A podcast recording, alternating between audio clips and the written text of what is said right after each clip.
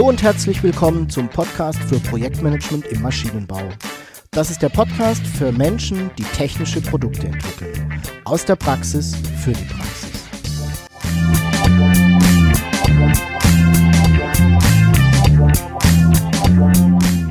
Mein Name ist Jörg Walter.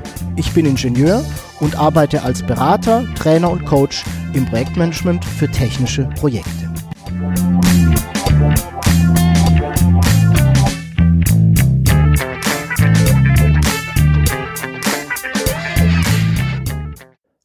Und herzlich willkommen zum Podcast für Projektmanagement im Maschinenbau. Ich freue mich sehr, dass du auch heute wieder dabei bist. Ich hoffe, du hattest eine erfolgreiche Zeit und bist mit deinen Projekten gut vorangekommen. Ich hatte vor kurzem ein Gespräch mit einem Projektleiter bei einem meiner Kunden. Hm, der Projektleiter, den ich schon eine ganze Weile kenne und auch sehr schätze, hatte gerade ein neues Projekt übernommen und er hatte auch ja begonnen, sein Projektteam zusammenzustellen. Und das Team ist gestartet, hat begonnen, sich in das Projekt einzuarbeiten, Ziele zu erarbeiten, Arbeitspakete zu schnüren und so weiter. Eben all die Arbeiten zu erledigen, die in der Projektvorbereitungs- und Planungsphase ebenso dazugehören. Er war zunächst sehr zufrieden mit seinem Team. Ne? Es waren ein paar alte Hasen dabei, Experten im Unternehmen, die auch schon eine Weile kannte und mit denen er in verschiedenen anderen Projekten schon zusammengearbeitet hatte. Und daneben gab es dann noch ein paar Teammitglieder, die er noch nicht so gut kannte. Es waren sogar einige ganz neue Kollegen dabei. Und zunächst lief die Arbeit, wie gesagt, ganz gut. Das Team kam gut voran, die Arbeitsergebnisse waren okay und auch, ja, die Stimmung im Team war super. Und dann, ganz plötzlich kippte das. Und ja, er erzählte mir, dass das Team sich auf einmal nur noch streitet. Und er sagte, wir kommen überhaupt nicht mehr voran. Alle sind sich total uneinig. Wir haben eine ganz schlechte Atmosphäre im Team. Und immer wenn ich sage, wir sollen doch weitermachen, dann eskaliert das Ganze so richtig. Und der war tatsächlich so richtig niedergeschlagen und wusste auch nicht so richtig, was er damit tun sollte. Hm, was war hier passiert? Naja, das Projekt wurde von einer gewissen Teamdynamik eingeholt.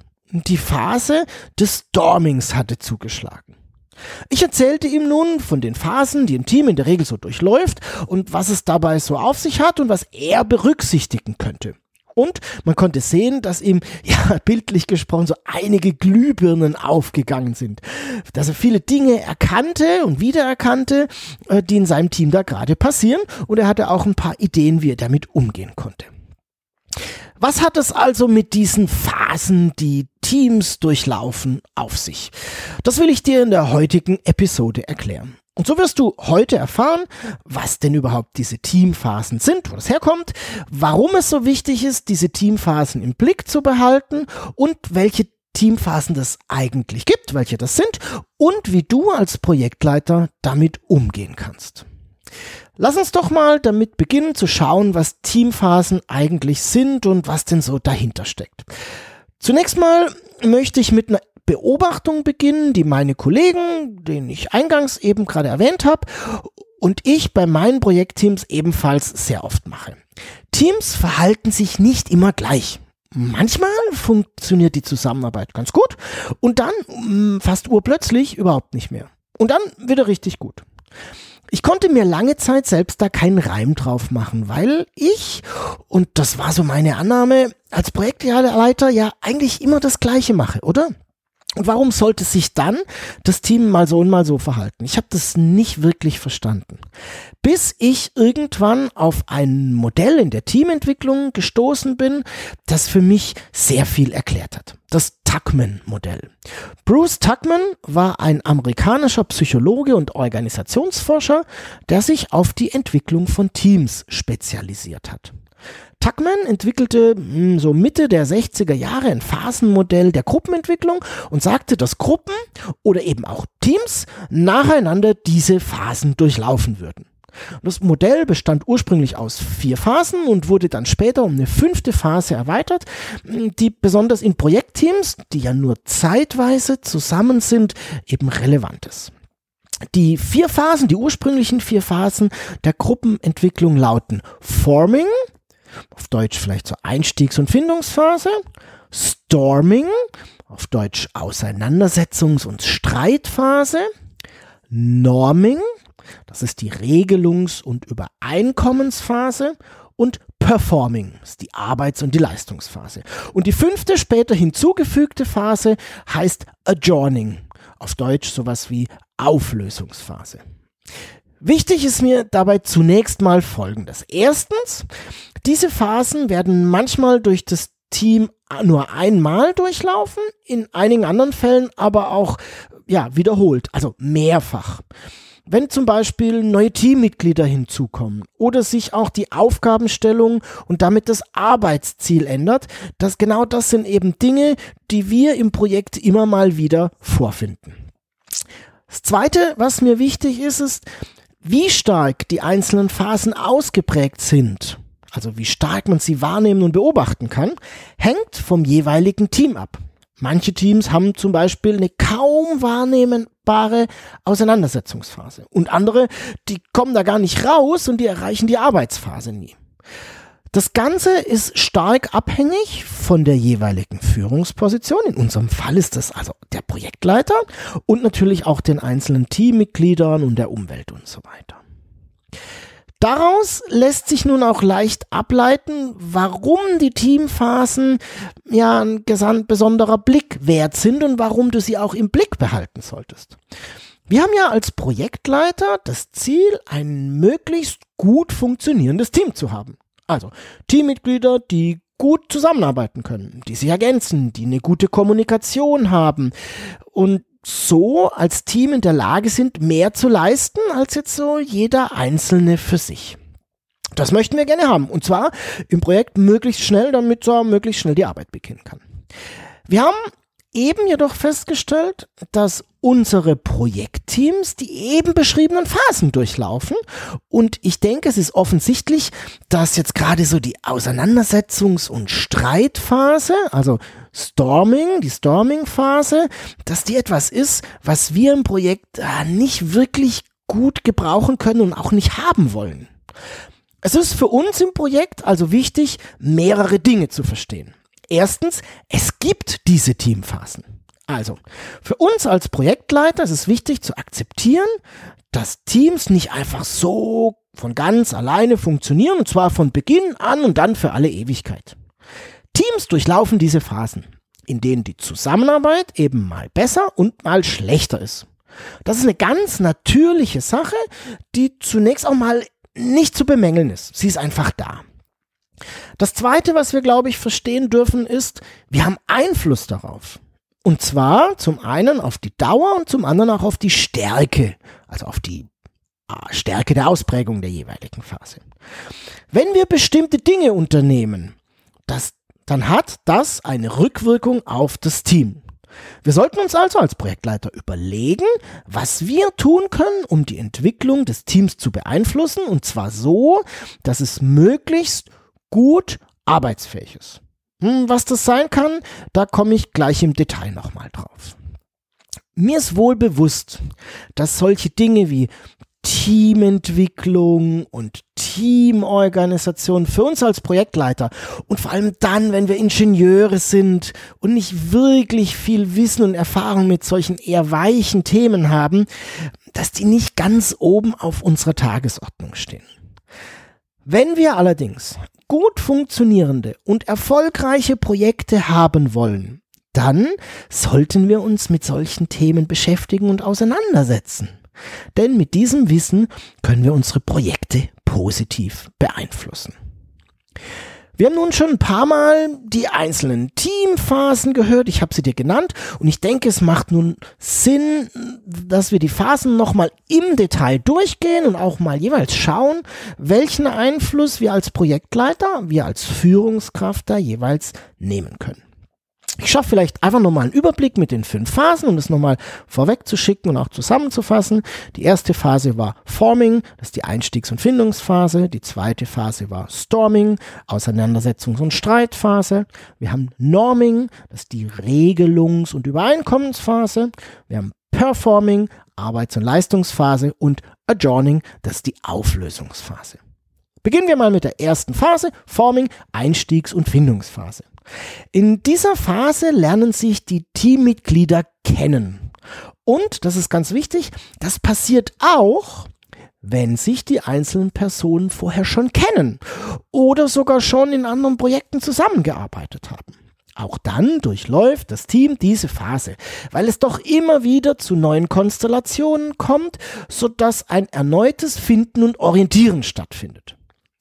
Üblicherweise ist man hier noch ja, sehr höflich und auch förmlich miteinander. Die Teammitglieder tasten sich so ein bisschen gegenseitig ab. Wer ist denn der andere und wie ist er denn so? Die Stimmung ist in der Phase meistens noch zurückhaltend, weil man die anderen ja noch nicht so gut kennt und auch noch nicht einschätzen kann. Und viele sind da auch eher unsicher. Ne? Was ist erlaubt, was ist eher nicht so erlaubt, worauf reagiert mein Gegenüber jetzt nicht so gut. Wir haben als Projektleiter hier eine ganz besondere Rolle, weil wir den Rahmen vorgeben und damit auch die Spielregeln sehr stark bestimmen. Unsere Aufgabe in der Phase ist es zum Beispiel, das Kennenlernen zu unterstützen. Also für auch für ein angenehmes Klima im Team zu sorgen. Grundlagen für die Zusammenarbeit festzulegen. Ich erarbeite hier oft Regeln der Zusammenarbeit gemeinsam mit dem Team und ich kommuniziere auch klar meine Erwartungen an die Zusammenarbeit. Das geht in dieser Phase sehr, sehr gut. Wichtig in dieser Phase ist, dass alle miteinander in Kontakt kommen. In dieser Phase wird sozusagen die Grundlage gelegt. Teams geraten dann in die zweite Phase Storming, das ist die Auseinandersetzungs- und Streitphase. Und das hört sich nun sehr heftig an und, um ehrlich zu sein, kann mitunter auch ganz schön ruppig werden. In dieser Phase befand sich übrigens auch das Team meines Kollegen, von dem ich dir am Anfang berichtet hatte. Er war sehr überrascht, wie stark diese Phase war und er hatte das vorher auch noch nie so erlebt gehabt. In dieser Phase kommen sich die einzelnen Teammitglieder nämlich schrittweise näher. Und der Umgang miteinander, der ist nicht mehr ganz so höflich und förmlich und es können durchaus Spannungen und Konflikte entstehen. Meistens wird jetzt auch die Zusammenarbeit schwieriger. Es gibt da so zwei Grundarten von Konflikten, die wir da sehen können.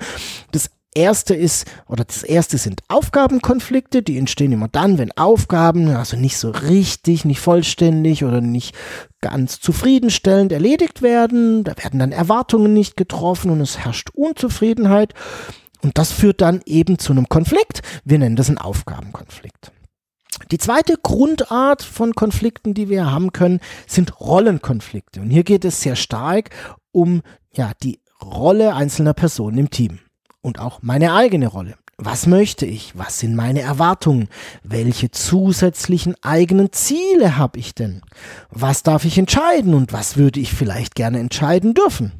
Und du siehst, hier geht es dann durchaus um so etwas wie, naja, eine Hackordnung oder auch um Reviere, die abgestickt werden. Es ist ganz offensichtlich, dass das natürlich zu Konflikten führen kann. Unsere Aufgabe als Projektleiter ist es dabei, genau diesen Prozess ein Stück weit zu moderieren. Das Team steht dabei im Vordergrund und weniger die gerade zu erledigenden Aufgaben. Du solltest also eher den Konflikt bearbeiten, als auf die Bearbeitung der gerade anstehenden Arbeitspakete und Themen hinzuweisen und diese zu forcieren. Ich arbeite in der Regel in dieser Phase mit Fragen wie was ist hier gerade los? Warum verhalten wir uns so? Was missfällt dir gerade? Warum haben wir diesen Konflikt? Du siehst, ich spreche diese Konflikte sehr deutlich an, aber auch in einer, in einer offenen Art und Weise. Und ich versuche damit konkrete Vereinbarungen für die jeweiligen Konflikte zu finden und damit die Konflikte auch zu schlichten. Eine Sache ist mir sehr wichtig. Manche Konflikte können wir als Projektleiter nicht selbst schlichten, weil wir ja immer noch ja Projektleiter sind und eben keine ausgebildeten Organisations- und Teamentwickler. Und wir haben eben nur so ein bisschen Grundwissen über so die Vorgänge des, der Teamentwicklung. Solltest du in deinem Unternehmen also Personen haben, die darauf spezialisiert sind, dann ruf sie doch in solchen Phasen, wenn du das wahrnimmst in deinem Projekt, einfach dazu und bitte sie bei der Bearbeitung solcher Konflikte einfach zu unterstützen. Du findest solche Menschen in Unternehmen ja oft in der Personalabteilung oder auch in der Personalentwicklung, wenn es sowas bei dir gibt. Und ich glaube, du brauchst auch keine Angst haben, hier um Unterstützung zu bitten. Dein Ziel ist es nämlich, ein funktionierendes Team zu haben und dafür solltest du alles tun und lassen und da kann es durchaus sein, äh, Unterstützung dazu zu holen, dass das ein richtiger Schritt ist.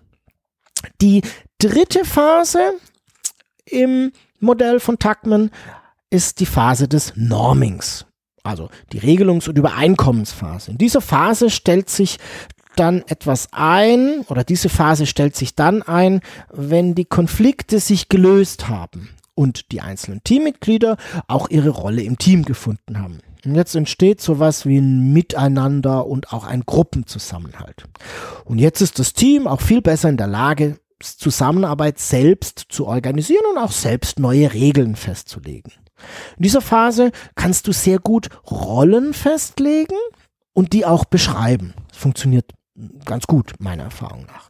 Und zudem ist dein Team nun in der Lage, auch zukünftig Konflikte besser selbst zu lösen und zu meistern, da es ja nun schon gewisse Erfahrungen aus der vorhergehenden Storming-Phase hat. Deine Aufgabe als Projektleiter verändert sich jetzt ein bisschen in Bezug auf das Team. Du musst nun nicht mehr so konfliktschlichtend eingreifen wie vorher, sondern du kannst dich mehr, kannst mehr darauf schauen, dass jedes Teammitglied auch optimal eingesetzt wird. Und du kannst weiter Regeln vereinbaren, beziehungsweise durch das Team vereinbaren lassen. Und du darfst natürlich dafür sorgen, dass diese Spielregeln auch eingehalten werden. Das Team beginnt nun zu funktionieren und es konzentriert sich immer mehr auf die eigentliche Arbeit. In unserem Fall im Projekt ist es eben die Bearbeitung der einzelnen Arbeitspakete. Das Team gelangt nun immer mehr in die vierte Phase des Performings. Das ist die Arbeits- und Leistungsphase und manche sagen auch, dass die Hochleistungsphase. Und das Team arbeitet nun sehr selbstständig und du merkst auch, wie die Effizienz steigt. Viele Teams werden nun richtig gut und leistungsstark und ja, so eine Art Wir-Gefühl entsteht. Es gibt so etwas wie eine Teamidentität oder auch eine Teammoral. Und diese Phase, die möchtest du als Projektleiter gerne haben und du möchtest sie vor allem sehr, sehr lange haben. Als Projektleiter kannst du dich nun, was das Team angeht, viel mehr zurücknehmen und dich auf deine eher in Anführungszeichen normalen Aufgaben als Projektleiter konzentrieren. Am Ende des Projektes kommt das Team dann in die fünfte Phase des Adjoining, das ist die Auflösungsphase. Diese Phase gibt es tatsächlich nur bei temporären Teams und das trifft auf unsere Projektteams ja zu. Diese Phase fällt meistens mit der Projektabschlussphase zusammen. Hier geht es dann nochmal drum, auf das Erreichte zu schauen, auch durchaus festzuhalten, was hat gut funktioniert im Team, was hat weniger gut funktioniert. Und oftmals sind bei Teams die hier vorherrschenden Gefühlslagen so etwas wie, ja, Wehmut und Trauer. Manchmal aber auch Unsicherheit, was denn so als nächstes kommt. Ich glaube, als Projektleiter ist es jetzt wichtig, in dieser Phase das Erreichte herauszustellen, durchaus auch zu loben und ja, den gemeinsamen Erfolg zu feiern. Du siehst, jede dieser Teamphasen verlangt ein anderes Verhalten, ein anderes Betreuen durch dich als Projektleiter. Und auch wenn du bisher noch nicht dich damit beschäftigt hast, wie sich denn dein Team entwickelt, wirst du bestimmt dich darin wiederfinden. Ich hoffe, du hast in der heutigen Episode einiges für dich und auch für dein Projektteam mitgenommen. Und allein das Wissen um die Teamphasen wird dein Blick auf dein Projektteam ein gutes Stück verändern. Und wenn du nun den ein oder anderen Tipp beherzigst, den ich dir gerade gegeben habe, dann wirst du feststellen, dass sich bei der Zusammenarbeit deines Teams einiges verbessert. Probier's einfach mal aus. Auch dieses Mal findest du alle wichtigen Informationen zur Episode in den Show Notes. Dieses Mal unter projektmanagement-maschinenbau.de slash pmmb 079. Ich freue mich natürlich auch auf deine Fragen und deine Ideen zum Podcast. Schick einfach eine E-Mail an jörg.walter.projektmanagement-maschinenbau.de. Und wenn dir der Podcast gefällt, dann freue ich mich sehr über deine Empfehlung an Freunde und Kollegen und natürlich auch über deine Bewertung bei iTunes. Den Link dazu findest du ebenfalls in den Show Notes. Ich bedanke mich fürs Zuhören, freue mich auf deine Fragen und dein Feedback. Sei erfolgreich. Tschüss und bis zum nächsten Mal. Dein Jörg Walter.